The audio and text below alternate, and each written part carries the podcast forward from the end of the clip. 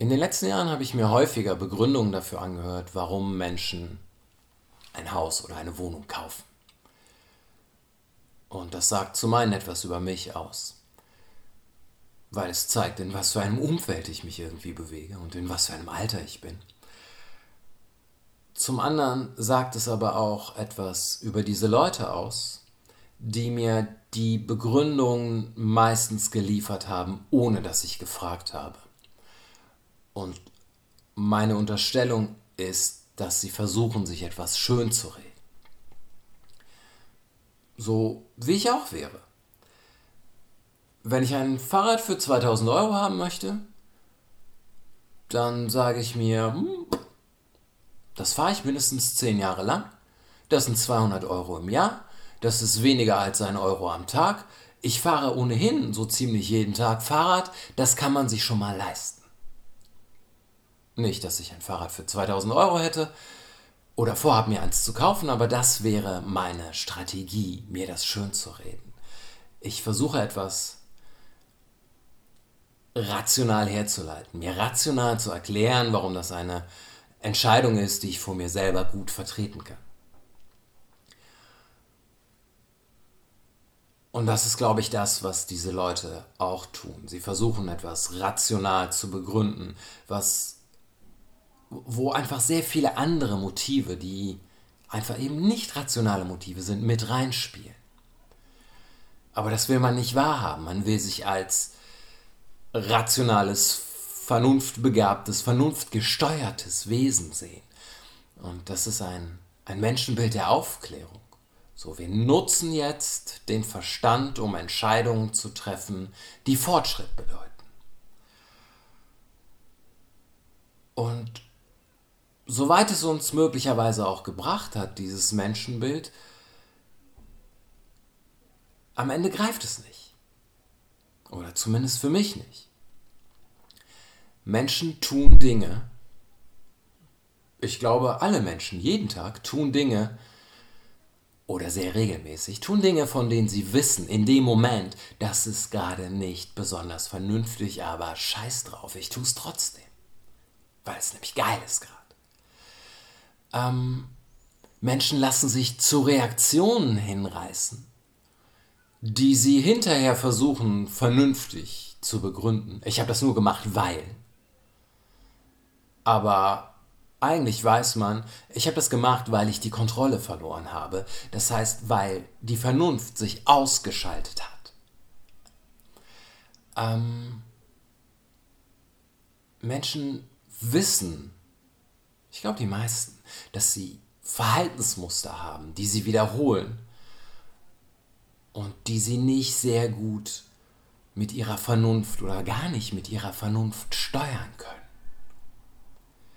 Äh, Menschen nehmen sich vor, Neujahrsvorsätze, was auch immer, und ziehen es dann nicht durch. Und dann ist es die eigene Bequemlichkeit. Wieder ein irgendwie rationaler Grund. Oder der innere Schweinehund, der nicht besiegt werden konnte äh, oder was auch immer sich ganz gut anfühlt. Mein mangelnder Ehrgeiz. Aber es gibt immer eine rational klingende Erklärung dafür, warum es dieses Mal auch nicht geklappt hat. Aber man kann ja von Freud halten mit seiner Obsession für das Körperliche und für die Sexualität und seinem kompletten Menschenbild. Man kann von Freud halten, was man möchte, aber in einem Punkt muss, finde ich, aber das ist nur meine Vernunft, muss man ihm recht geben, nämlich dass wir von etwas mitgesteuert werden, das sich unserer Kontrolle entzieht. Etwas, das er nie Unterbewusstsein genannt hat. Ähm, da sind Motive, die uns selber nicht klar sind, die wir nicht hochholen können, die aber mitlenken und die sich der Vernunft entziehen. Mir erscheint es total offensichtlich, dass wir so sind. Wenn man sich anguckt, ähm, auf der größeren Ebene. Was fehlt, ist nicht die Erkenntnis. So, wir wissen, das kann mit dem Klima so nicht weitergehen. Wir wissen eigentlich auch, das kann mit der Wirtschaft so nicht weitergehen. Wir wissen, wir wissen sehr viele Dinge. Ähm, ich bin immer überrascht. Ich bin ja häufig an Schulen. Ich bin immer wieder überrascht, wie viele Lehrer ich sehe, die diesem Bildungssystem sehr kritisch gegenüberstehen. Also nennen wir es radikal kritisch. Ähm, dass Schule eigentlich ganz anders aussehen müsste, als wir es gerade betreiben. Und natürlich kann man das jetzt alles auch wieder rationalisieren und nach außen projizieren. Das ist das System, das sind die Zwänge, das können wir halt nicht von heute auf morgen ändern. Aber am Ende sind es vielleicht doch andere Sachen, die das alles am Leben halten. Genauso wie andere Sachen diesen sogenannten innere Schweinehund, inneren Schweinehund am Leben halten. Es ist nicht die Vernunft, die fehlt. Oder natürlich kann man auch argumentieren, ja, man braucht noch mehr Vernunft. So, aber dieses, das Kognitive, das Erkennen der Probleme ist nicht das Problem, das ist da. Nur das Handeln danach, das rein vernunftgesteuerte Handeln fehlt. Und dann fängt man an, wieder innerhalb dieser Vernunft zu suchen. So, dann sind die Menschen faktenresistent. Ähm, die sind zu dumm, die sind zu...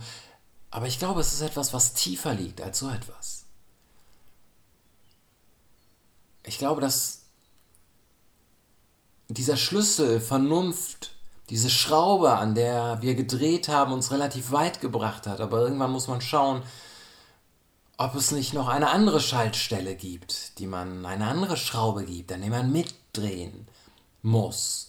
Etwas, was möglicherweise auch unangenehm ist, weil man sich über, eben weil man sich dessen nicht bewusst ist, was für Motive da mit reinspielen, ähm, woher Begehren kommen, warum man sich gedemütigt fühlt warum man versucht, etwas zu kompensieren, warum man, was auch immer. Ich glaube, es ist, es ist nicht immer angenehm, dahin zu schauen.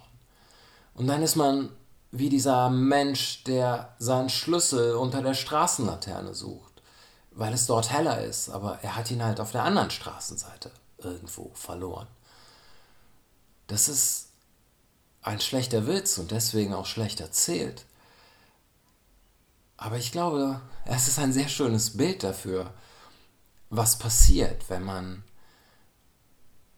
da, wo man mit der Vernunft einfach überhaupt nicht weiterkommt, trotzdem immer noch denkt, okay, aber hier ist es hell.